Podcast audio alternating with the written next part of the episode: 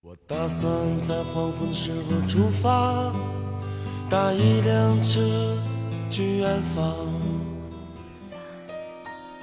夜晚的声音让炙热的阳光变得遥远，思绪却可以在蝉鸣和青草乡间荡漾。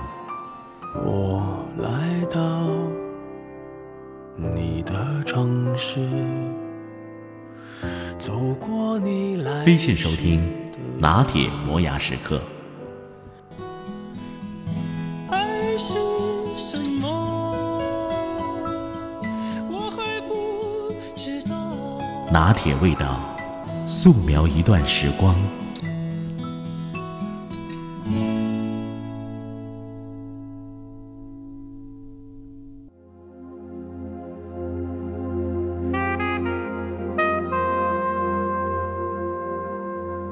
速度感是非常奇妙的事情。从最早的步行到各式交通工具的出现，我们看到人们的速度越来越快。这是我们希望能够在短暂的生命当中拥有更多的空间，或者认识更多的事物。这个愿望也是人类文明进步的一个原因。而慢了，就有美感了。美是一种选择，甚至是一种放弃，而不是贪婪。当许多东西在你面前时，你要有一种教养，知道自己应该选择其中的哪几项就好了。住也是一样，我们看到很多人的家具摆饰非常昂贵，堆到家里几乎没有空间。其实，可能少，才会变成一种美。心灵上真正的荒凉来自太多的快感，就是你不断的在口味上刺激自己吃到饱。在衣物上的满足，或者在居住条件上买更昂贵的房子，不断的投资赚钱，其实这种爽的感觉未必是美感，而是快感。有时候美感反而是在大家都快的时候，你慢下来了。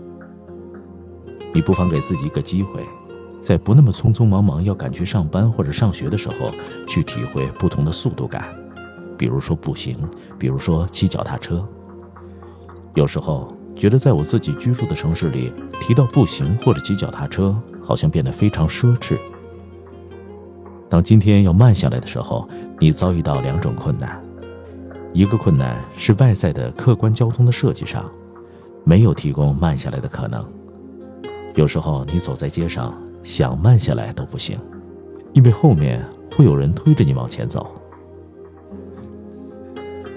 记得在上个世纪七十年代去纽约的时候，当时它是全世界最大的城市。走在曼哈顿那个区域，你就会觉得根本没有办法停下脚步，因为后面每一个人走路都有一个速度跟节奏，都是在往前冲似的。第二个困难是我们自己心里的节奏。我们常常会觉得，一个朋友经过五天繁忙的上班，在一个交通设计不太好的都市当中，他一直在赶路，挤在车队当中。生命一直耗在塞车里，那种烦躁、心情上的焦虑感，你绝对可以了解。等到双休日了，停不下来，可能会急着一直要跟自己的配偶和孩子商量说：“我们要到哪里去？我们今天可不可以出去玩？”可是玩也玩得很匆忙，然后可能又是一肚子气。在这个时候，我就会觉得，也许“悠闲”这两个字。变成我们非常值得去重新反省的一个美学品质。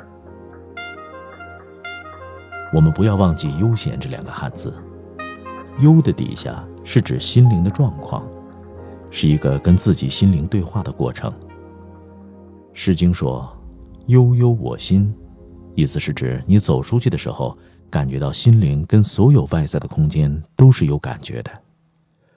如果速度快到了对外面的环境没有感觉，那就不是悠悠我心了。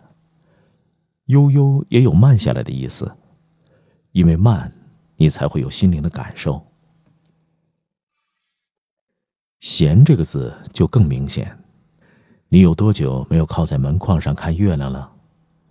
这个字就是门中间有一个月亮，闲的繁体字就是门中间有一个月亮。或者另外的一种写法，门当中有一个木，也是闲。你多久没有在你家门口那棵大树底下靠着走一走路乘凉，还有觉得树荫很美的感觉？悠闲两个字都在提醒我们，不一定要跑得很远，可能就在你家门口就能够有感受。但重要的是心境上的悠闲。悠闲是先把自己心灵上的急躁感、焦虑感能够转化成比较缓慢的节奏。在我们把自己行动的速度放慢之后，会有不同的感受从心底生出来。你有没有想过，当车子开得飞快，在高速公路上笔直的从 A 点抵达 B 点的时候，当中错过了生命当中多少丰富的事物？我常常跟很多朋友说，其实人的一生最长的 A 点到 B 点，就是从诞生到死亡。